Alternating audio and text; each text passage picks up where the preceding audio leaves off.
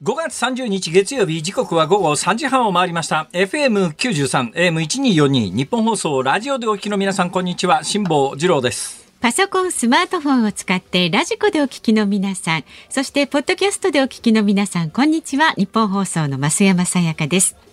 辛坊治郎ズームそこまで言うか。この番組は月曜日から木曜日まで辛坊さんが無邪気な視点で今一番気になる話題を忖度なく語るニュース解説番組です。今一番気になる話題でもないんですけども、はい、今日私ですねあの変則的な東京へ来るルートでありましていいつもより1時間ぐらい遅い飛行機だったんですが、はい、なんでそんなことになったかというと、うん、今日どうしてもここへ来る前に大阪市内の病院に寄ってこなきゃいけないという用がありましてでまあそれのためにですね普段は普段月曜日はですね、あの、荷物があるので、その荷物を抱えて、まあ、自宅から、あの、自家用ヘリコプターで伊丹空港まで飛ぶことになってるんですけど。初耳ですけど。パタパタパタパタパタパタ。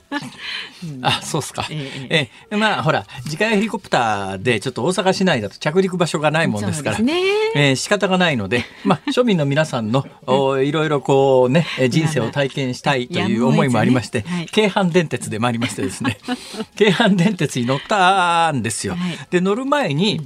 あの私の最寄り駅のホームでこう待ってたんですね。はいで、だけど、普通の通勤のサラリーマンの方が行き来する時間よりは1時間ぐらい遅い時間なんです。うん、で、割と私、あの、ヘリコプターを使わずにですね、自宅から京阪電鉄に乗ることが、まあ最近多いんですよ。ええ、で、その通勤ラッシュ時間帯にぶち当たると、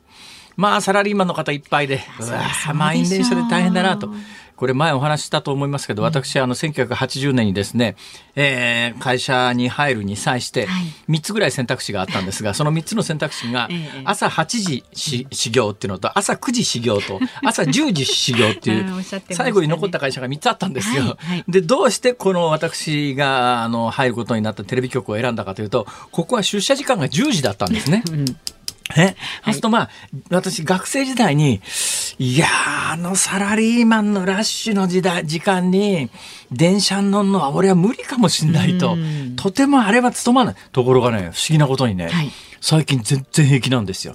もうあの頃は、もうとにかくあの通勤電車の中でどうやったら座れるかとか考えるんですが、最近ね、立ってようと、むしろ立ってる方が好きなんです。で、座席空いてても立ってるんですよ。まあ、迷惑っちゃ迷惑ですよね。なんかあの、席座ってる人が居心地悪そうにこっちの方をこう、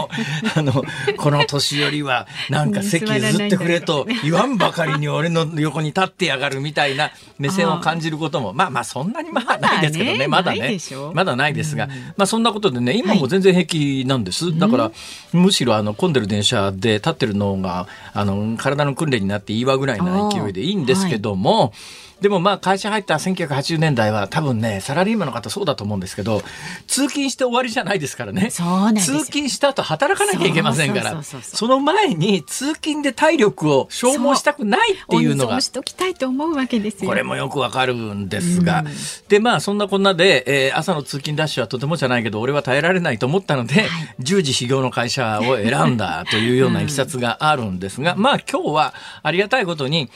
完全なピークの時間帯は外せたんで、えー、いつもより1時間ぐらい遅かったんです、ピークの時間からすると。はい、で、私、こう、並んでるところを見回したらですね、女性の方が多いんで、えー、あ、で、ここで社会学的考察をいろいろやらかしたんです。えー、あ、いつものラッシュの通勤時間より1時間ぐらい遅いと。やっぱり1時間前のピーク時は男性サラリーマンが多いけれども、うん、1時間遅いこの時間になると、比較的女性がまあ、多くなると。で、やっぱり女性の方の方が非正規雇用が多いんで、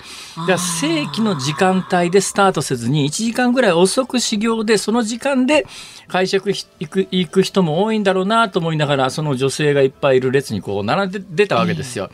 で、その後、ホームに列車が滑り込んできて、はい私の長い時間かけた社会学的考察が完全に間違っているということに気がついたんです。そうなんですか。目の前に止まった車両の中も女性でいっぱいだったんです。えー、あれ？これもしかして女性専用車？っていう。俺俺女性専用車に並んでた。そういえば周りの人たちのなんかね目線が妙に 妙におかしかったなというのは分かる。なんでこいつここに並んでんだろうっていう目線だったんだけどそういうのをお構いなく私は社会学的考察にこう励んでいたんですけども目の前にさすがにホームに列車が滑り込んできて あ俺間違ってるって言うんで。ここで慌てて列から離脱をしてですね、もうね、列の一番後ろにこう当然回らざるを得ないじゃないですか、他の列の。まあまあもう私はもう最近その座ろうとか思ってないからいいんですけど、だけど、延々待ったこの7分間は何だったんだと。ね、えー、一番前の方で並んでて、なんか俺の後ろに女性ばっかりが来るから、俺って朝からもうお手元みたいに思ってたら、どうやら違ったということで、やっぱりね、いつもほら、ヘリコ通勤に慣れてると、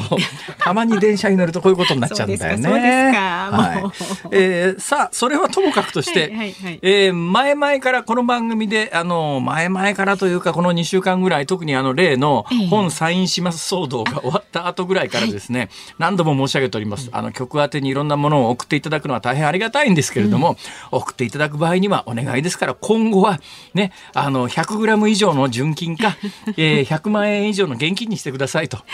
もう、それより、あの、ちっちゃいものはですね 送っていただくのは大変お気持ちはありがたいんだけれども、えー、お返しもできませんし、えー、ね、食品ですとですね賞味期限内にどうしたって食べなきゃいけないとかっていういろんなプレッシャーも生じますので、ね、だからどうぞお気遣いなく、もうだから 100g 以上の純金か100万円以上の現金と、ね、それ以外のものはご遠慮くださいとこの番組で何回も申し上げてるのにいただくことがありましてですね。ねでこれね分かりました、はい、でそう言いながらここで紹介するじゃないですが、うん、そうすると送る側はまだきっと受け付けてなおかつ なんかラジオで言うんじゃないかとかこういうのがあってですねいろいろこう物くださるんですけども、うん、えー、もう本当にねだから今日最後にします。はい、はい、ありがとうございました。JA 茨城朝日村メロン部会の箕輪さん。あはい、むっちゃあの甘いメロンを送っていただきまして。どうもありがとうございます。なんかあのスタッフ一同でいただきまして本当にありがとうございました、うん。ね、JA 茨城朝日村地とか何なんですか、はい、メロンの産地なんですか？メロンがよく、ね、JA 茨城朝日村、ね、メロン部会っていうのがあるんですね、そうそうメロン部会って。箕輪さん。はい、ありがとうございました。うん、はい、えー、それからですね、はい、あのこれはどこだ、常滑か？常滑の方からですね。トイレのモナカというモナカを送っていただいたんですが。このモナカがね、モナカの皮のモナカがあの洋式トイレの形してるわけですよ。その中にあのあんこが別に添えられておりましてですね、はい、あんこをそのモナカの顔の中に入れるに際してとぐろを巻かないように注意しなさいみたいなことが書いてあって、なんじゃそりゃっていう。まあ、常滑があのほら陶器のね生産をしているっていうことからあのトイレブランドと。愛知県のこの辺りは結構昔から養業というかね、えトイトトイレの便器であるとかなんだとかっていう瀬戸物とかっていうのの産地だからか、はい。はい、あそういういきさつなんだ。で大変面白いものではありますが。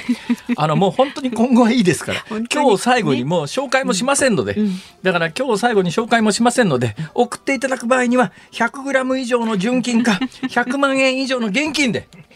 どうぞよろしくお願いします。一応答えときますけど、それもいらないですからね。あの、現金および純金を送っていただいた場合には、ちゃんとしっかりと私の個人が受け取ることにして、税務申告もさせていただきますから大丈夫ですよ。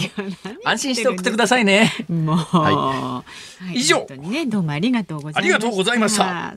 メロン美味しゅうございました。ありがとうございました。ということで、株と為替の値動きから今日もお伝えしていきます。今日の東京株式市場日経平均株価大幅続伸しました。先週の金曜日に比べまして587円75銭高い27,369円43銭でした。アメリカの金融引き締めによる景気減速への警戒感が和らいで上げ幅一時610円を超えるなど幅広い業種に買いが入りました。また為替相場は現在1ドル127円ちょうど付近で取引されていますさあ、ズームそこまで言うか。この後お知らせを挟んで、ズームフラッシュ。週末から今日にかけてのニュースをチェックしていきます。そして辛坊さんが独自の視点でニュースを解説するズームオン。4時台には来月10日から外国人観光客の受け入れが再開されることになりました。旅行業界のアフターコロナはどうなるのかということにつきまして、星野リゾート代表の星野佳路さんに伺います。5時台は寒冷地の小型旅客船スライダー付き救命いかだを義務化へというニュースにズームします。今週もラジオの前のあなたからのメッセージお待ちしております。ニュースに関する質問、辛坊さんへのツッコミ、えー、ご感想、何でも結構です。メールは zoom zoom アットマーク一二四二ドットコム。で、ご感想はツイッターでもつぶやいてください。ハッシュタグ漢字で辛坊治郎、カタカナでズーム、ハッシュタグ辛坊治郎ズームでつぶやいてください。で今日もお送りいたします番組のエンディングでお送りするズームオンミュージックリクエストははい本日のテーマは、はい、知らずに女性専用車に乗ってしまった時に聞きたい曲。知らずに女性専用車に乗ってしまった時に聞きたい曲ですね。あの私、まあ、今回は乗る直前に気がつきましたけど、うん、乗ってから冷や汗出ちゃうことありますよねね、動き取れなくてそれも混んでたりなんかするとあわざわざ歩いてあのドアのこの、まあ、継ぎ目のところまで行くのがもう大変ということで、はいはい、とにかく動いちゃいけないという両手を上に上げて私は何の悪意もありません間違ったんですってごめんなさいって言って両手で釣り輪かなんか掴んだりして、はいはい、できるだけ周りの人とこう距離を置いてですね、えー、誰とも目合わさないようにして、次で降りますから勘弁してください一駅だけですからっていう。まあ気の毒な感じになっちゃってる方時たま見かけますけれども、ね、そうなんですよ。悪意はないんですけどね、そうそうそう。はい。まあ、私たちもねあの寛大な目で見てます。あそうです大丈夫ですそんな時に聞きたい曲です。はいお待ちしております。理由も添えてズームアットマーク一二四二ドットコムまでお寄せください。さあこの後は週末のニュースを振り返るズームフラッシュです。ニッポン放送辛坊治郎ズームそこまで言うかこのコーナーでは辛坊さんが独自の視点でニュースを解説します。まずは週末から今日にかけてのニュースを紹介するズームフラッシュです。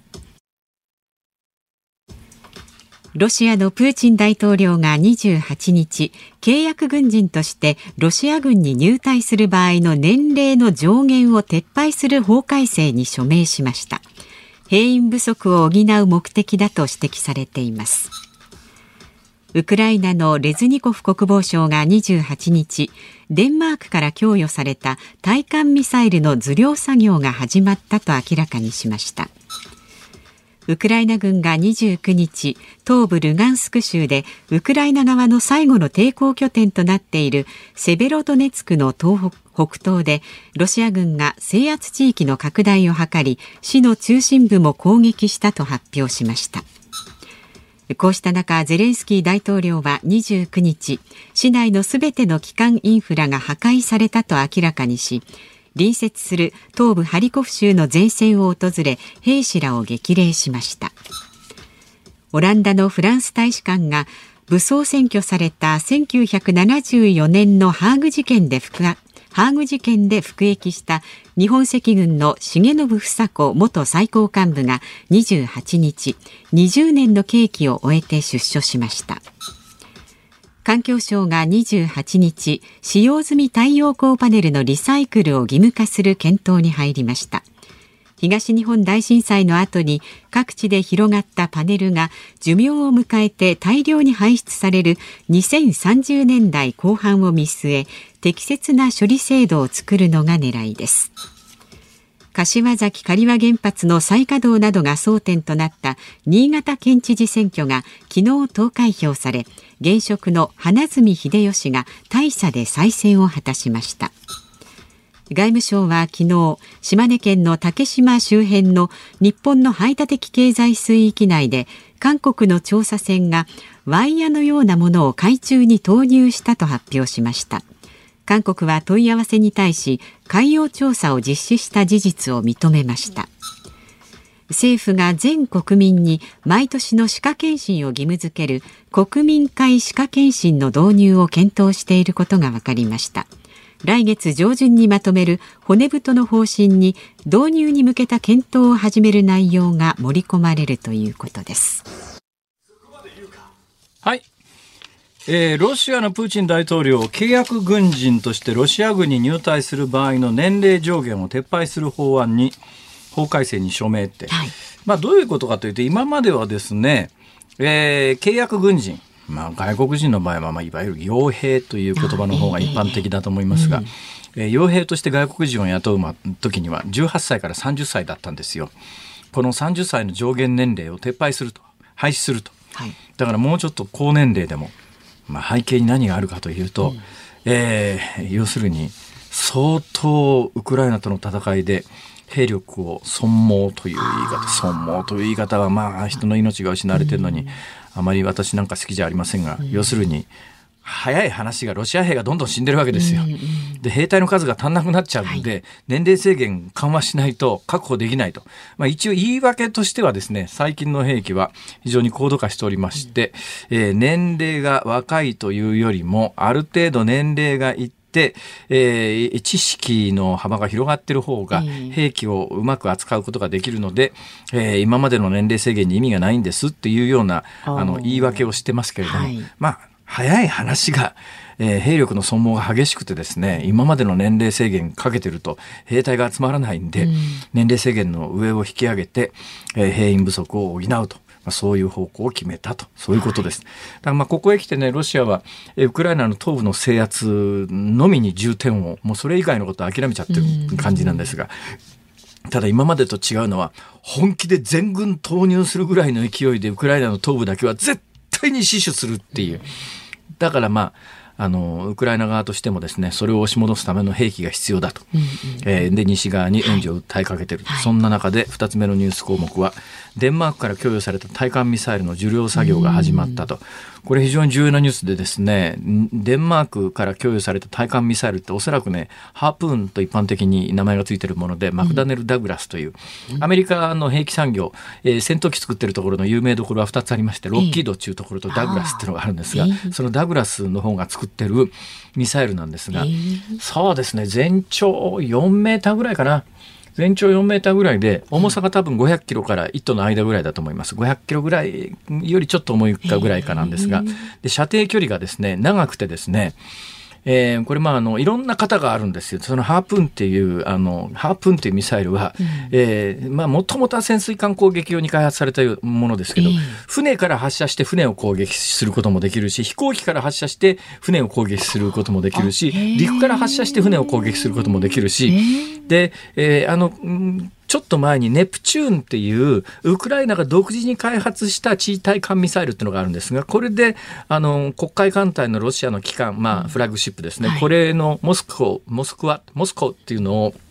撃沈したというのがニュースになりましたから、だから今後はウクライナはこのネプチューンに加えて、西側の主力兵器ですね、えー、船を攻撃するための主力兵器のネプチューンも導入、あじゃなくてハープーンも導入して、この2本立てで黒海艦隊のロシアの、えー、軍艦です。つい最近これあの、えー、ロシアがですね、港からウクライナのいろんなものを乗せて船出したっていうニュースがあったんですが、これ同じ文脈に属するので、今このままほっとくと、えー、ウクライナにある資産があの船でどんどん運び出されちゃうよっていう、だこれを、まあ、制圧するというか、これを防ぐのをある意味正当化するという意味もあって、西側のハープーンっていう、あの、地対艦にも伝える、空対艦にも伝える、艦対艦にも伝えるという、使えるという、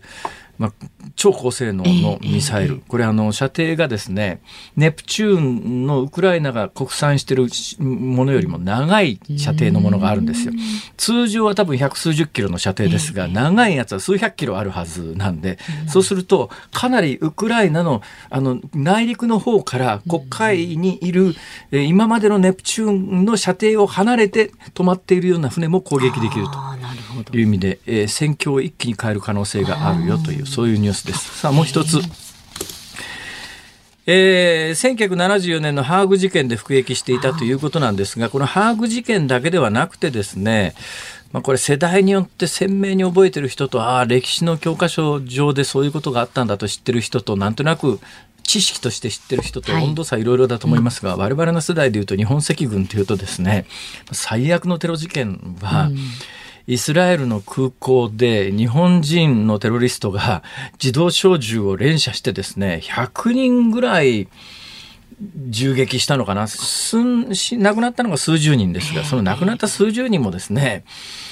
まあ、いや、イスラム教徒で、たまたま働きに来て空港に行ってた、いたような人たちも含めてですよ。えー、100人ぐらい、あの、自動小銃で撃って数十人殺したという、とんでもない事件、テロ事件があるんですが、はい、これ日本人が3名関わってたのかな確かね、2人が現場で死んで1人が逮捕されたんだと思いますけどね。で、この事件のを指示していたのもやっぱり日本赤軍だと。うん、その日本赤軍というところのトップだった重信房子というこの女性がですね、はい。えー、長年海外に逃亡してると思われてたんですよ、はい、長年海外に逃亡してると思われてて私これも逮捕された時にさすがに仰天したんだけど、えー、大阪の西成かな？なんかその辺りに潜伏してて、うん、路上で突然逮捕されてんですよ。うん、で水面下にいわゆる日本の公安組織ですね。公安組織がもうなずっとあの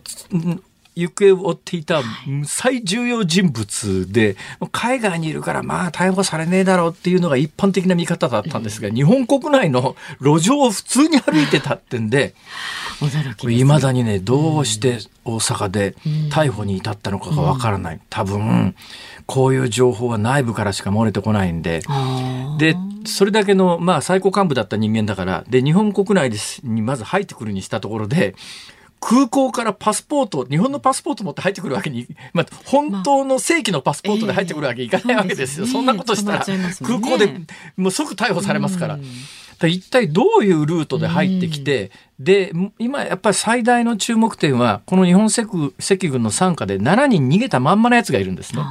この7人逃げたまんまのやつと、重信房子というこの女と関係がないわけがないんですよ、常識で考えて。うん、水面下でどっかで繋がってるはずっていうか、日本赤軍には国内の、いや、地下組織みたいなもので、その人、そういう過激派の人たち、テロリストを支える組織っていうのがあって、その組織が当然、重信房子を、あの、逮捕された2000年の時には、日本国内に受け入れて、生活の面倒を見てっていう組織が必ずあったはずで、で、そっからの情報なのか、まあ、可能性は薄いですけども、大阪府警に限らず警察のあの街歩いてる捜査官っていうのがいるんですね、えー、見当たり調査っていうんですけど、えー、それ何かというと、はい、その見当たり調査の警察官はですね指名手配犯の全部の写真を朝から晩までずっと見てるで その特徴を頭の中にこうね、インプットして、犯罪者の潜伏してそうなところを、うん、とにかく歩き回るんです。でとにかく歩き回って、向こうから歩いてくる人の顔をだから今この時代は辛いと思いますよ。この見当たり調査員は、ね、みんなマスクしてますから、ね、だからこんなみんなマスクしてない時には、うん、結構これでね逮捕されるんですよ。それ専門の調査員っていうのが指名手配されてるやつの顔を全部こう頭の中にインプットして、はい、で街歩いてるやつをみんな見てて あっていう。それで今回は、うんままさか見当たりもうだからあの1970年代日本赤軍が、あのね、世の中騒がしてる時の指名手配写真と逮捕された時の顔は相当違うんで。要望も変わってますから見当たり、いわゆる見見て当てるっていうんで見当たり調査って捜査っていうんですが、見当たり捜査で捕まえたとは思えなくて、当然組織からの内部リークみたいなものを公安が察知して。で、で、ここに潜伏してるのが、最初その重信房子だっていう情報になったけど、誰も信じないわけですよ。警察の内部でも。えー、日本にいるわけねえじゃんって。最後どうしたかというと、はい、あの、捨てられてた缶を拾ってきて、はいはい、指紋取ったんです。あほいで指紋照合してみたら、えー、ま、えー、マジかよ。重信じゃん。本物じゃん。って言うんで、その後路上にいたところを逮捕してる。だから執念の捜査が実ったわけですが、で、同じように今7人追っかけてるという。でどっかで多分ね、これ重信が、あの、釈放された後、その7人と絶対接触するはずだとみんな後半は思ってますから、どんなやり方で、どんなルートで、はいはいまあ、今後あの釈放された重信房子のその人権上の問題というのを一旦横に置いといてですよ、間違いなく24時間365日公安警察は張り付くということになるだろうと思います。ズームフラッシュでした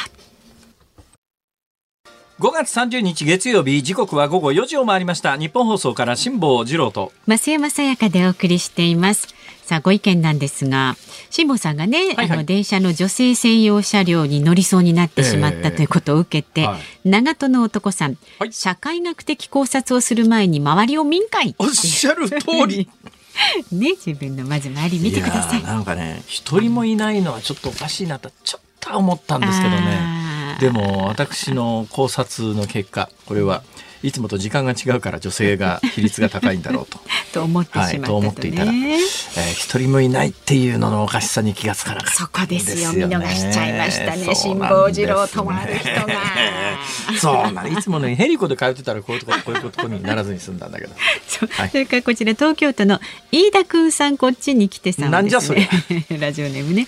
私も東京から大阪に遊びへ行った時にやってしまいました。女性専用車両に乗ってしまいました、えー、平日昼間だったので女性が多いんだろうなと思っていたら辛坊さんと同じで周りに女性しかいない状況、ね、見事に女性専用車両だと気づいて慌てま女性専用車両の場所っていうのは、はいうん、ほぼ決まってるもんなんですか？というのが、はい、今日私が間違ったには理由があってですね、うん、私のイメージでいうと女性専用車両というのは、うん、まあ何両編成かによりますけどもなんとなくあの長い編成の真ん中ぐらいにあるのかなみたいなイメージがあったんですけども、京阪電鉄はですね女性専用車両が1号車なんですよ。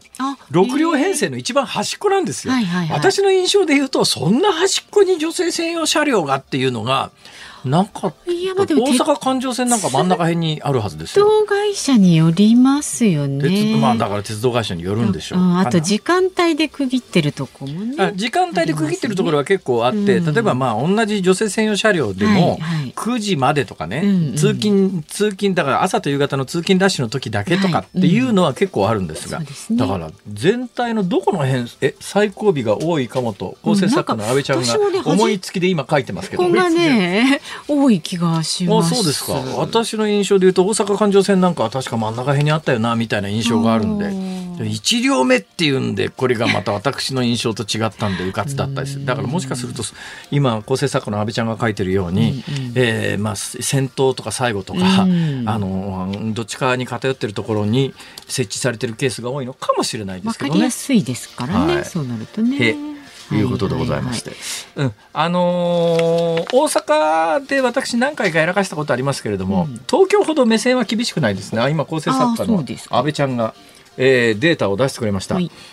えー、専用車両の位置東京では大半の路線が先頭か最後尾にある。あそうだ。あそうなんだ。関西では大半の路線が列車の中央付近に設ける、ほらこれで関西と東京でえじゃあ何？その関西の京阪電鉄は東京ルールを採用してるってことですか？えー、関西にご旅行される皆さん、関西の多くの鉄道会社の女性専用車両は編成の真ん中辺にありますから気をつけてください。うん、えー、女性専用車両が端っこだと思ってうっかり編成の真ん中に乗り込むと、女性のものすごく冷たい視線を、また関西は浴びないっていうさっきの話だったけど。そうそうね、東京はでもそんなこともないですよ。中にはね、あの、えー、あの絡まれることもありますからね。まあ、はい、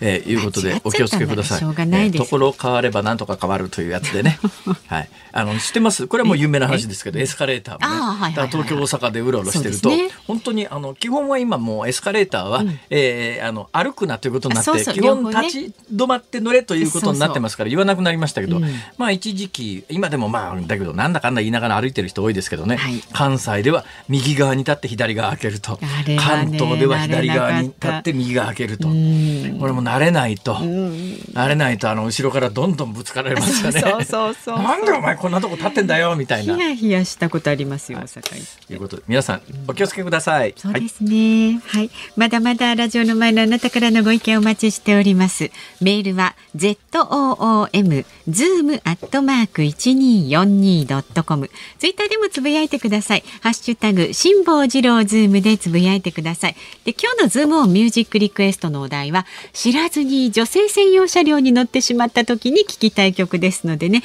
なんでその曲選選んだのか理由も添えて送ってください。さあこの後は旅行業界のアフターコロナの展望につきまして星野リゾート代表の星野佳路さんにお伺いします。日本放送辛坊治郎ズームそこまで言うか。この時間特集するニュースはこちらです。外国人観光客の受け入れ来月10日から再開へ。先週金曜日岸田総理大臣が外国人観光客の受け入れを来月10日から再開することを表明しました。岸田総理大臣は GoTo トラベルの再開も模索していると伝えられ少しずつ平時に向けた動きが進んでいます。旅行業界のトップランナーであるこの方はアフターコロナの展望をどう見ているのでしょうか。この時間は星野リゾート代表の星野義治さんにお話を伺います。どうぞよろしくお願いいたします。よろしくお願いします。よろしくお願いします。よろしくお願いします。星野さん。はい。なんかご本人がどのぐらい自覚してるかは分かりませんけどね、ええ、もう世の中的にはすっかり大物になってますよ。あ、そうですか？はい。今日なんかね、あの、さっきですね、え、この日本放送のある方がですね、はい、なんか、星野さんが、星野さんがいるって。星野さんいるの？そんな珍しい。いや、だってあの星野さんが、その、その辺にいるってすごいじゃないですか。そう、そう、そうか？みたいな。そんな会話が行われたんですが、星野さん、なんか、えらいことになってますよ。あの、存在が。存在が、全然認識ないんですけどね。いつ頃からですかね、星野さんが、あの、メジャーになってきて。あれですか、あの、高級ホテル、星野さんっていうと、なんかむっちゃ高級ホテルいっぱいやってるっていうイメージ。今もそのイメージですかね？えっとですね、そんなイメージ、あの、もう再生案件から始まりましたからね、僕2001年とかまだそんなもんですか？軽井沢で、あの、もともとは何でしたっけ？もともとは温泉旅館ですよ。軽井沢の温泉旅館を父から引き継いだっていうのが91年なんですけども。え、1991年？その時に僕もうすでに4代目だったですから。え、え、4代目 ?4 代目の旅館。中旅館旅館の親父だったんです。星野温泉旅館っていうんです星野温泉旅館。それ今でもあるんですか？それが星野や軽井沢に僕は改築したんです。はあ、2003年にですね。2003年に。ですから、あの、その改築したくてお金を貯めてたのがちょうど91年から2003年までなんですけども。え、じゃあその後、その急成長ですよね、2000年代。そこで起こったのはですからバブル経済の崩壊で、はい、リゾート全体が本当に不況に入っていって、えー、でそこであの、再生案件っていう、まあなんていう運営だけを任して、任せていただけるっていう仕事が始まったんですよ。はいはい、でそこからですね、そこからこう案件数が日本全国で増え始めたんです今何件あるんですか？今50、58です。58? 施設 ?58 施設。その、あの、オリジナルは、でも、その1991年、うん、軽井沢ですね。1個だけから始まって。1個だけです。ええ。すごいっすね。まあ、あの、そういう意味ではね、どこからっていうよりも、運営だけやりますって言ったのが、私だけだったんですよ、日本中で。ね、みんな所有とか開発と運営も一緒にやるんですけど、ええ、私も運営だけやらせてくださいって、え、所有したくないんで、むしろ。所有する方がやっぱりリスク高いですかね？え、お金借りなきゃいけないですから。あ、運営だけならまあ。運営だけはもう任せていただければ、オーナーが所有してますから、ええ、我々借金する必要なくて、はい、運営だけやらせていただいて、フィービジネスですから。その運営なんですけど、ええ、私のイメージで言うと、星野リゾートって、え、なんか、あの、お金が貯まったらいっぺん行きたいリゾートみたいな感じじゃないですか。そうですよね。はい、だけど、貯まったらっておっしゃってると、たまるまでいらしていただけないんで、それだとちょっと成り立たないんですよね。ですから、たまる前にもぜひいらしていただかなきゃいけない。そうですよね。っていうのが現状です。ね、あのこういう聞き方なんいかがなものかと思いますが、星野さんの傘下にある50いくつの施設の中で、一番高級なとこどこですか？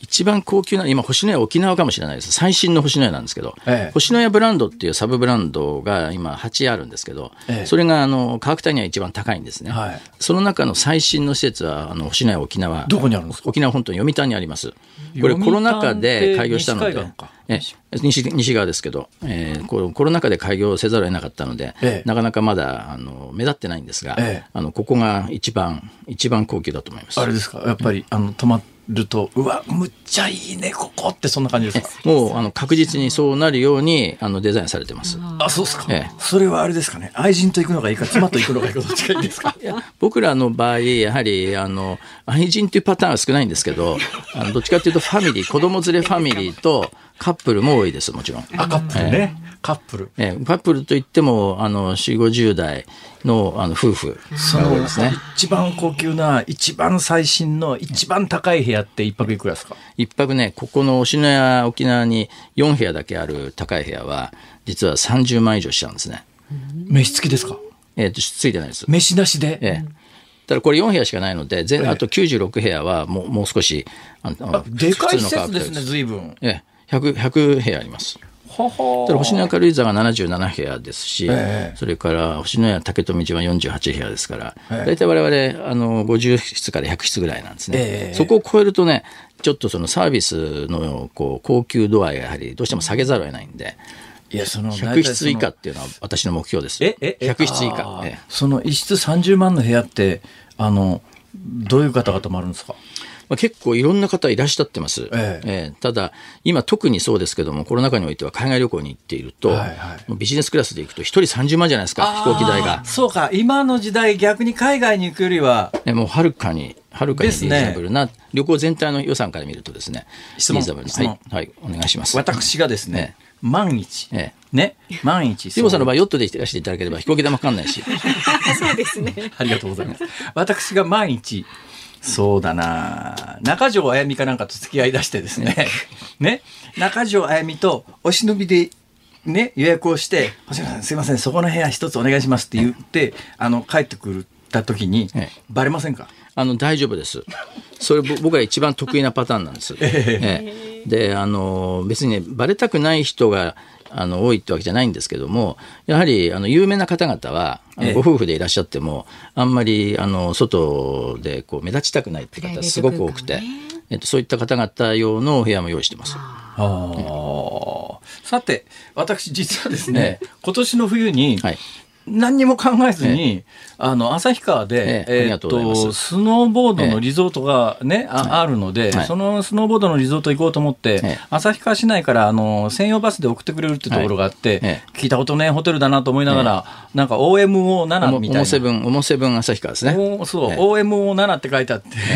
なんて読むんだろう、オモかなみたいな、どういう意味だろうなと思いながら試しに行ってみたんですよ。あれ聞いたら星野さんとこの傘下のホテルらしいじゃないですか。そうです。なんですかあのオモっていうのは？オモはもうあの都市観光客をターゲットする都市ホテルなんですよ、ね。何の略ですか？オモって。あの略ではないんです実は。え略でもなく、なんか意味があるわけでもなくて、え？っ、と、実はね、ホテルのサブブランド、まあ、都市にあるホテルっていうのの、こう、私たち、こう、展開しなきゃいけなくてですね、はい、そのためのブランドを考えてるときに、やっぱ、あの、まず商標が取れるってことと、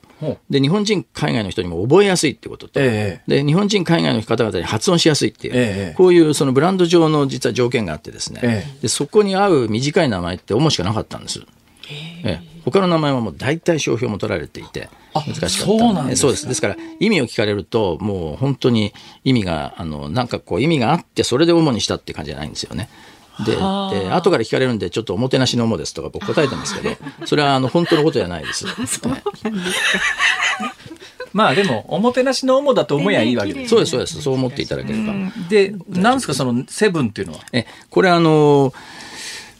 その都市にはいろんなホテルの依頼が来るんですよ。ええ。えー、例えば部屋が狭いホテルから、部屋がものすごく広いホテルまで、えでレストランがあったりなかったり、え。またはその、まあ、ホテルのランクがいろいろあるんですよね、はい、それにいちいち名前を付けている外資系の運営会社なんかそうしてますけど、いちいち名前を付けるとですねあのこうなですかグループというかチェーンとしての広がりは遅いんですよね。はあ、一つ一つにだって違ったランクのものに違った名前を付けていくとこう太郎次郎三郎ってなっていくと世界的なホテルチェーンってそうなってるんですか？世界的なホテルチェーン大体そうなってます。で不思議なことにですけど日本人の場合は、意外に高いホテルに泊まる人がある時は安いホテルに泊まってるんですよ。あんまりあのアメリカとかヨーロッパみたいに私は高いホテルしか泊まりませんっていう人そんなにいないんですね。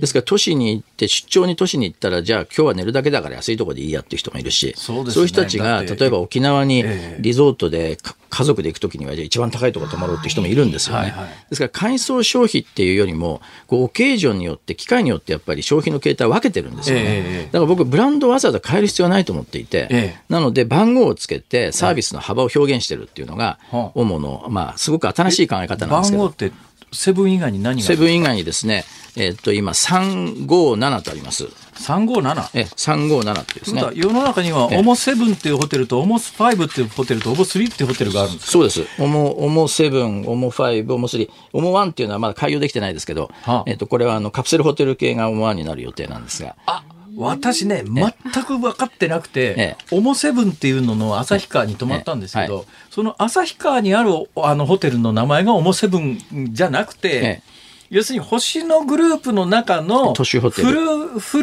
ルサービスのある、うん、あのシティホテルみたいなやつをオモセブンと名前ついてる。ということはオモセブンっていうのが日本のあちこちにあるっていうことですか？そうです。あのまだ大阪と今オモセブンは大阪と旭川しかないですけれども、はあ、オモというホテルは今全国に11カ所あります。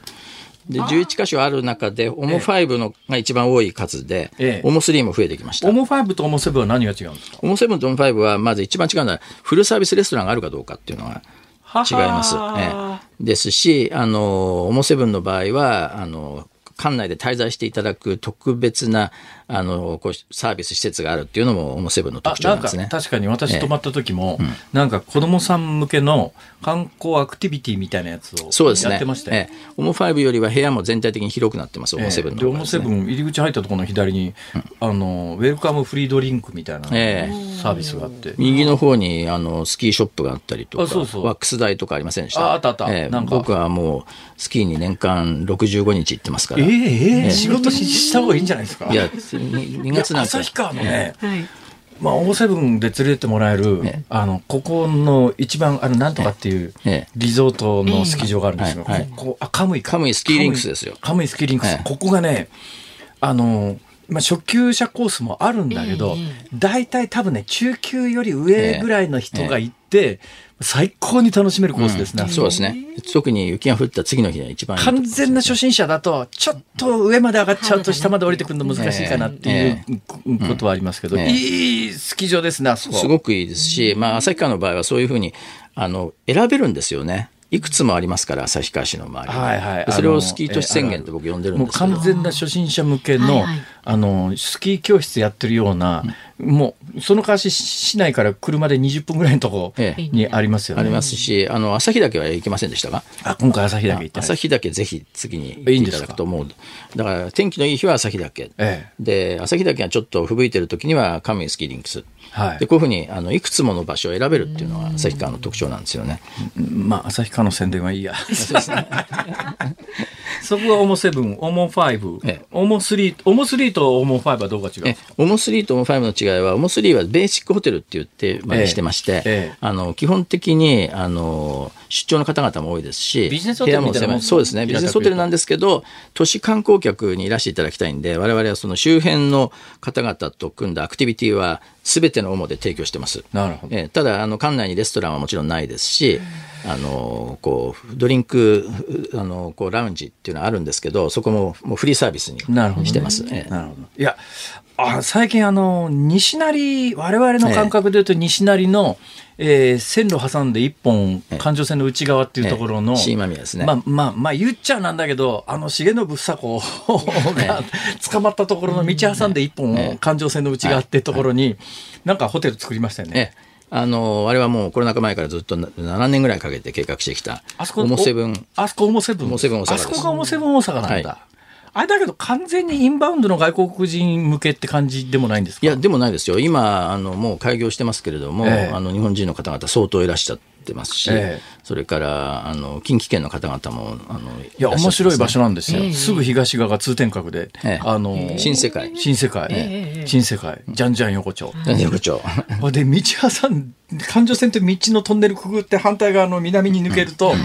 これはもういわゆる伝統的な、ええ、大阪のディープな、うん、そうディープな。ディープ中のディープみたいな、だけどディープっていうのがその地域らしさを感じるところでもあるんで、あの大阪に本当大阪らしさを感じるためにいらっしゃるなら僕はこれ新間宮の方があの大阪駅よりいいと思います。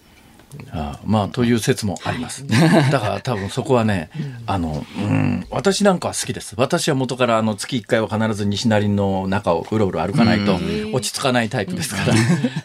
だけどあそこに星野って聞いた時にはさすがに仰天しましたけどね。そうですか。ええ。ーまあ、そんなことで、どうですか、昨今のコロナ事情と今後の行方は？まあ、あのコロナはあの僕らの予約のデータを見ているとですね2020年の頃の第1波第2波第3波ぐらいまでは緊急宣言が出たり収まったり出たり収まったりするたびにもうものすごく大きな予約の振れ幅があったんですよ、はいえ。ー、キャンセルがどっと来たりとか、はい、まあ、GoTo が始まったら急に予約が増えたりとか、えー、すごかったんですよね。でそれ以降ですね2021年の春以降は何が起きてもあまり変わらずにあそうですか、変わらずに一定数がこう入ってくるっていうふうに落ち着いてます、えー、だけど僕は4つのパターンに分けてるんですけどあの日本全国の温泉地が一番好調でした。日本全国の温泉地、それは我々だけじゃなくてですね、えー、あのマイクロツーリズムっていう近場の旅行っていうのがすごく取りやすかったってことが温泉地の特徴です。でだけど都市のインバウンド比率がもともと高かったところは一番不調です。で飛行機で行くところもまだ戻りきってないですね。なるほど。なので、甲府町は地域によってすごく激しいっていうのが、今の現状だと私は思ってますし、えー、それがあの徐々にあの緩和の時期を迎えてアフターコロナに向かっていくと、まあ、元通りに戻っていくと思いますが決して全部が悪かったわけではないと思っていて温泉地また大都市圏周辺の観光地熱海箱根軽井沢那須こういったところはすごく好調だったですね。なるほど。どうですか？今この1か月ぐらいの動きはつまりあの例のいろんな制約が全部あの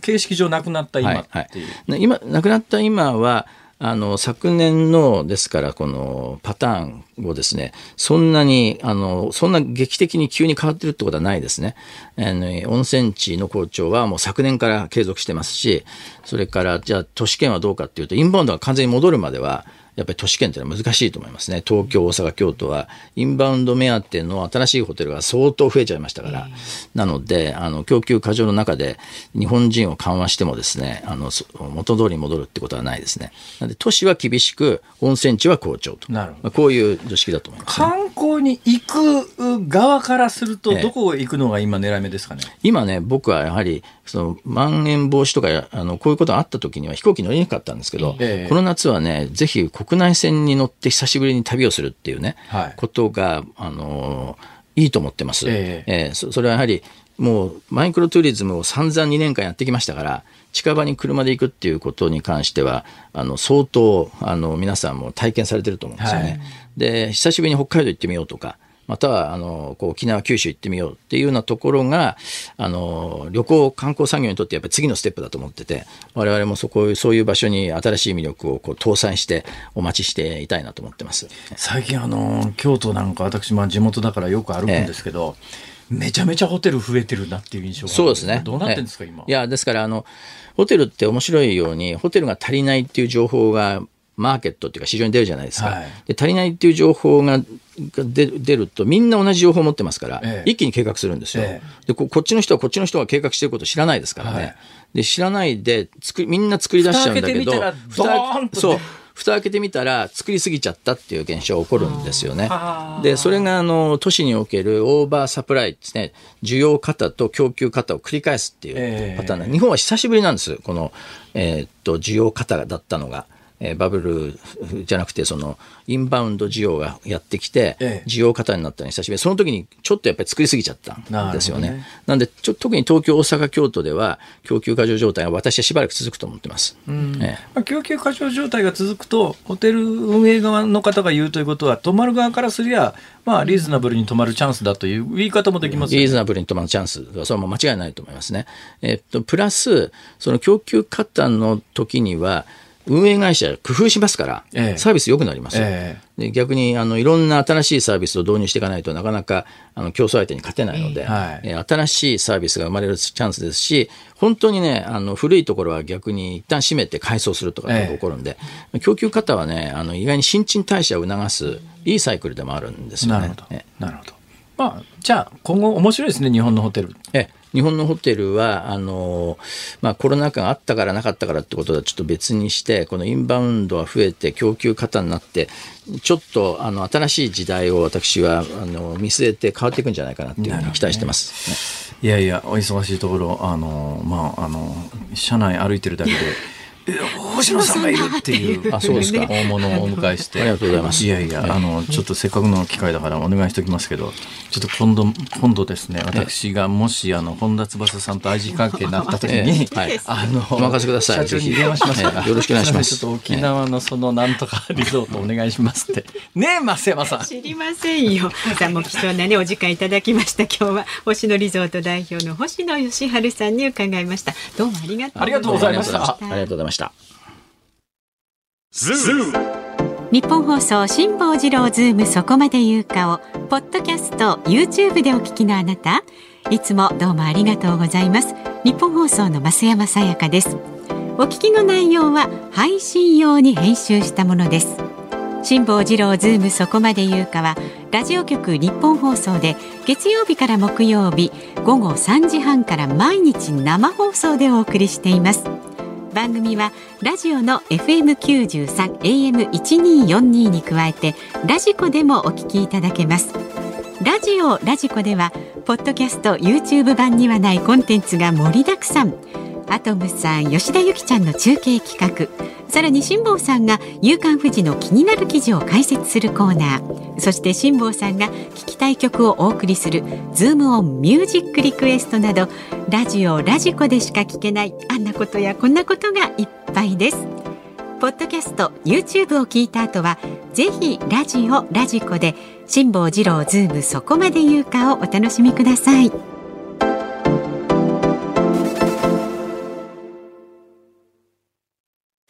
5月30日月曜日時刻は午後5時を回りました。こんにちは辛坊治郎です。こんにちはニッポン放送の増山さやかです。さあこの時間はズームオンミュージックリクエストをご紹介していきます。はいありがとうございました。お題は知らずに女性専用車両に乗ってしまった時に聞きたい曲です。なかなか難しかなかなかね難しそうでしたよ。長野県のうーちゃんさんはですねリクエスト矢沢永吉さんの時間よ止まれをお願いします。時間止まったら困るんじゃないこれね決して変な意味ではなくて時間が止まっている間に他の車両に移動できたらいいと思いました。以前東京で駆け込み乗車をしようとしたら女性専用車両だったらしく駅員さんに強めの口調で注意されたことがあります。気まずく恥ずかしかったです、ね、わざわざやってる人には注意したらいいかもしれないけどたまたま間違っちゃった人にその強めの口調で注意しなくたっていいんじゃないか、まあ、ね、あ分かります。あの時間が止まれてね私子供の頃にあの、はい。えっと子供向けのテレビドラマで、えっと生ドラマなんですよ、はいはい、生放送で。で時間よ止まれって言うとですね、みんながピタッと止まって主人公だけが動き回れるっていうのがあったんですが、それが生ドラマなもんですから時間よ止まれって言った時にみんなプルプルし始めるって テレビで見てて。うわプルプルしてる っていうのがすごく子供心で面白かったのがありますけどね、あれなんていうドラマだったかな？日本のドラマ？日本のドラマですよ。日本の日本のだから生ドラマだから。日本の生ドラマなんて志保さんが子供の頃やありましたよ。生ドラマ。生ドラマ。生でドラマやってましたよ。だからエンドの時間が合わなくなっちゃったりするやつですよ。はい。まだそんな時代です。そうですか、昭和30年代ってそんなんですよ不思議な少年私は不思議な少年だと思いますけどねというタイトルだったと思いますけど、はい、わかんない。もしかすると違うタイトルだった。はい、少年ジェッターではないですね。じゃないんじゃないですか？少年ジェッター知ってますか？いい。あ、いいです。気にしない。少年ジェットっていうのもあったの、そういえば。少年ジェットとジェッターは違うんですか？少年ジェッターと少年、あれはスーパージェッターだ。なんかもうぐちゃぐちゃになってんだもん。まあ記憶は曖昧ねはい、気にしないでください。どうぞ。はい、続いて大阪府の無視満塁で無得点3。へいへ。エイトさんの香水をリクエストします。どうして？私も以前京浜東北線の女性専用車両に乗ってしまったことがあります。その時この車両は香水の匂いがきついな。なぜだろうか？と思って 女性専用車両だそれまで気がつかなかったんですか、うん、周り見たらわかるっしょ。女性専用車両って女性の私が乗っててもあなんかねいい匂いするってなんか石鹸の匂いするわみたいなね気持ちいい感じしますよ。そうそう、うん、まあ香水の匂いもねあのうっすらはいいですけどね。あんまり強烈なやつはね、ね、勘弁してよっていう時はないとは言えないですけどね、うん、はい。それから埼玉県飯能市のナッチーさんですね、ええ、知らずに女性専用車両に乗ってしまった時に聞きたい曲は和田アキ子さんの笑って許して、うん、そのままですね、ね、本当にそうですよ、はい。ええ、生ハゲちゃんはですねリクエスト曲は久保田早紀さんの異邦人です。わ、うん、かる。ね違う人もわかるわかるええ、なかなかねセンスいい、ね、そういう気持ちになりますね、ええ、そして千葉県松戸市のリエさんはですね映画ジョーズのテーマをお願いします。どうして？息子が中学生の時に家族で USJ に行きました。その時大阪環状線に乗ったところ、そこが女性専用車両でした。ええ、でもね、家族で乗っているし大丈夫だよと息子にいくら言っても、息子の緊張ぶりは大変なものでした。まるで人生終わったみたいに泣きそうでした。ですから今でもその話題になると。ね、中学生ぐらいだと特にそうですね。一番デリケートですよ。えー、デリケートですね。別にあの銭湯の女行くわけじゃないんですけども、うんうん、でもあの中学生の男の子がね、うん、女性専専用車両で家族が一緒だからいいでしょってお母さんに言われてもね わかるわかるぞ。ちょっとかわいそうでしたね。うん、それから伊勢原市の、えー、男の子さん。はい。郷ひろみさん、男の子、女の子。君たち男。君たち男の子じゃない。君たち女の子だな。これしかし、あの、このジェンダーの時代に。ポリティカルコレクトネス的にいかがなものかとどうなんでしょうか今はこの曲通用しないと思いますよこれまあいいかそんなことは。はい、はい、えー、だからだから昔の曲なんですけど今別に構わないですよね。そうそうですよ、ね、全然。郷ひろみの、はい、はい。はい、あれなんで。すか？あれ男の子女の子っていう曲なんですか？そうそうそう。はあ。そのまんまわかりました、本日のズームインズームオンミュージックリクエスト、はい、決定いたします、はい、和田アキ子笑って許して。もうねぜひそうしていただきたいと思います。笑って許してエンディングにお送りいたします。さあ、えー、まだまだご意見はこちらでお待ちしております。メールはズームアットマーク一二四二ドットコム、ツイッターハッシュタグ辛坊治郎ズームでつぶやいてください。ニッポン放送辛坊治郎ズームそこまで言うか。今日最後に特集するニュースはこちらです。寒冷地の小型旅客船スライダー付き救命いかだを義務化へ。国土交通省が先週金曜日水温が低い海域で運航する小型旅客船を対象に避難する際に海に入らなくて済むスライダー付きの救命いかだや位置情報発信装置の搭載を義務付けると明らかにしました。国土交通省によりますと現在小型旅客船に対応したサイズのスライダー付きの救命いかだはなく今後国内メーカーとともに開発を進めるということです。はあ、この間このニュースが最初に伝えられた時この番組でまああらかたこの件に関しては喋ってますので、はい、改めて喋るのもなっていう気はいたします。えー、事故が起きてからずっと私は当初からですね、なんとかやっぱり26人の命を助けることはできなかったのかと。で、あまりにも海上保安庁も含めてなんですが、低体温症というものの認識がこれ非常に低いんですよ。えー、で、よト、まあ、私長年やってますけれどもヨットの世界でもねやっぱある程度うん海難救助等々真剣に学んだ人でないと低体温症までの知識ってない上にですね、低体温症が恐ろしいのはあの水に一定時間、まあ、今回みたいな北海道の極端に低い水温だと、新聞なんかには1時間持たないみたいな書いてある新聞結構あるんですが、はいはい、1時間なんかとても持ちませんよ。何分かですね。30分まず持たないですね。それで恐ろしいのは低体温症って、じゃあ30分水に浸かってました。まだ心臓動いてますと。で、じゃあそれで普通何にも知識がないと引き上げて温めるじゃないですか。はいはい、一発で死んじゃいますからね。え、なんでですか？あのね、冷たい、もう低体温症で、体の血流がこう鈍ってるんで、はい、体の中心の温度はまだ保たれてるから死なずに済んでるっていうのが低体温症の、最後死んでない場合の特徴なんですが、その時に急激に体温めるとですね、あの、冷たい空気がしん、冷たい空気じゃない、冷たい血液が心臓にガッと殺到して心臓麻痺を起こしちゃうんですよ。だから低体温症になった人を回復さすためには、はいはい、まあ、かなりのノウハウがいるんです。でまあ、私みたいに、まあ、大横断ヨットでしようかぐらいになると低体温症特に最初の航海の時には目の見えない人と2人だったです、はい、1人だったらもうどうしようもないですけども、うん、2人で1人だけが落水をしてそいその人物が低体温症になった時に急激に体温めちゃダメで、うん、温めるためには手手順が必要なんです。でそのぐらいデリケートなもんなんですが、そういう知識がどうやら今回の報道を見る限り、あまりにも分かってないよねっていうのがたくさんあって、はい、で、ある程度低体温症の知識があれば、水温が5度にも満たないようなところで観光船運航さすのに、救命浮器だけしか設置義務がない救命浮器っていうのはまあ四角いでかい座布団みたいなもんですが、うんうん、この救命浮器に関しても新聞なんかに出てるイラスト見てるとですね、まあ、明らかな間違ったイラストがいっぱい載っててですね、はい、救命浮器の上に上半身乗っけて、えー、いうようなイラストがあるんですが、えーうん、上半身乗っけられりゃあの、上半身は水に浸からずに済みますから、救命吹きってそんな力はないんですよ。救命吹きって、あの、乗りく、乗ってる乗客の人数分の、うん、要するに救命吹きって四角い、まあ4畳半ぐらいの分厚い座布団みたいなもんなんですが、はいその周りにベルトがついてて、それにぶら下がるんで、全身水に浸かって、手でベルト支えてるっていうもんだから、はいはい、もう首まで水に浸かっちゃうんです。えー、こんなもんね、水温の低いところだったら一発ですよ。30分絶対持たないですね。えーっていうような状況で言うと、まあ、何回も申し上げてるように、こういう、それも、これもずっと言ってるんですが、プレジャーボートとか、あの、旅客船は違うだろうと。プレジャーボートというのは、いや、ある程度自己責任のね、世界だから、日本は、まあ、小さな声でしか言いませんけれども、これは私の見解ですよ。私の見解です、はい。違うという人もたくさんいると思います。車検制度がまさにそうで、車検制度って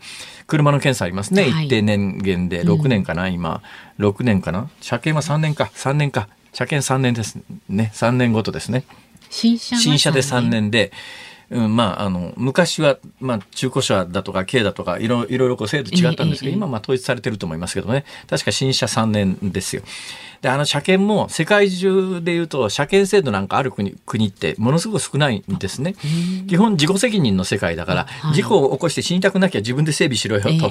そういうものなんだけど、日本で一律の車検制度があって、これもやっぱり安全のために必要だという意見は当然あります。その一方で、これは昔からですね、国土交通省の利権なんじゃねえかっていう、こういう意見もあります。で、小型船舶の検査も同じ議論があるわけですよ。安全のために必要だという意見もあれば、うん、いや、それ国交省の利権なんじゃないのっていう、こういう意見もあるわけです。私はどっちかというと、後ろの解釈の立場です。というのは小型船舶っていうのは相当自己責任のニュアンスが強い分野だから全世界的にそのそのプレジャーボートの小型船に一つ一つ船舶検査が義務付けられていたりそういうものに乗るのに運転免許の免許が必要だったりする国って実は極めて少ないんです。それ自己責任だろって。だけどそういう自己責任で本来あるべきプレジャーボートと全くそういう知識のない一般のお客さんを乗せる旅客船は制度が違って当然なんで、ところが日本では同じような、まあ、国交省のこ、これは私の純粋の個人的見解ですが、もう幅広くプレジャーボート全体に検査の網をああああの広げないと利権にならないんですよ。でものすごい数が対象になってるんですが、旅客船も同じ法律の範囲で同じ検査の範囲にあるわけですね。うん、こうおかしいんじゃねえかと。やっぱ客、金乗せ、とって客を乗せるね、ね船とプレジャーボートは根幹の制度が違って当然だし、はい、運転免許の制度も違って当然なのに、運転免許の制度も同じですからね。うん、だから私、あの、持ってる一級小型船舶操縦士っていうのがあるんですが、一日講習受けるだけで、今回事故を起こした船の観光船の船長になれますから。辛坊さんでも。はい。辛坊さんでもですから。それ聞くといかにいい加減かわかるでしょ。ねだそれの延長で言うと、あの、やっぱこういう寒冷海域を走る小型船舶には、もともと救命以下で義務付けとかなきゃいけないんだけど、うん、あの、小型船舶全体、日本全土、北海道でも沖縄でも同じ法律制度の中にあって、はい、それはおかしくて、今回の事故の前にそれはやっておくべきだろう。で、事故が起きた瞬間に、いやあの私が何回も設置してるよ、はい、言ってるように、小型旅客船の寒冷地走るところには救命いかだの設置を義務付けますまではいいよ。私が主張してる通りだから、はい、だけどそのためにスライダー付きの新しい製品をこれから開発させますっていう、あのはっきり言うけど言うけどね日本の国土交通省認定の救命いかだってとんでもなく高いんだよ世界の標準からすると。利権そのものじゃねえのかと。さらに今から開発する？ふざけんなよというのが私の素朴な感覚です。ズームミュージックリクエストをお送りしているのは、ラジオネームナッチーさん、丸米まるまるさん、梅干し小僧さん、夏色ボタンさん、江戸川の水漏れさん、虎のしっぽさん、6人の皆さんのリクエスト、和田明子、笑って許してでございました。はい。えー、どうなんですかね。当時の1970年ですけど、えー、えー、1970年か。大阪万博の年ですね。今の和田アキ子さんよりはもうちょっとなんかまろやかな歌い方ですよね 全体に。やっぱりねこうした多少はね変化しますねだって1970年リリースということは、うん、え？52年前？そういうこと和田紀子さんすごすごいですよ。ある意味すごいよね。すごいですよ。あっこさんですもん、えー、おそらく今歌われたら、うん、さらにもう二段ぐらいパワーアップされてね、歌いそうな感じですけども、はい、笑って許してと、はい、今日はなんかあのね、えー、こういうテーマで送ってくださいっていうのにこんなにぴったりと当てはまる曲って珍しいんじゃねえかぐらいの勢いで当てはまりましたね、を絞っていただきました、はい、ありがとうございましたさあ、お聞きの日本放送、この後5時半からは、ショーアップナイタープレイボールをお送りします。そして明日の朝6時からの飯田浩二の OK 工事アップ。コメンテーターは、地政学戦略学者の奥山真司さんです。ロシア、中国2つの大国をめぐる世界の動きを地政学から読み取ります。明日午後3時半からのこの辛坊治郎ズームそこまで言うかはトルコが対シリアの軍事作戦を進めています。で NATO 問題を複雑化する可能性がありますが今後の展開はどうなるのかということにつきまして放送大学名誉教授の高橋和夫さんに伺っていきます。高橋さんですか、はい、はい。はい、えー、今日はね、うん、あの冒頭でお話ししたようにですね、うん、えー、まあ皆さんの体験をしなくちゃいけないということで、いつもヘリコプターで来るところを京阪電車に乗ってまいりまして。は？え、えー、いうことで、今日も私帰りもですね、うん、ヘリコプターで帰ろうかと思ったんですけども、うんうん、やっぱり皆さんの気持ちをね大切にということで、飛ばすに乗って帰ります。そうしてください、ね、はい、飛ばすは便利ですね。そうですよ。210円。ここまでの相手は辛坊治郎と、また明日。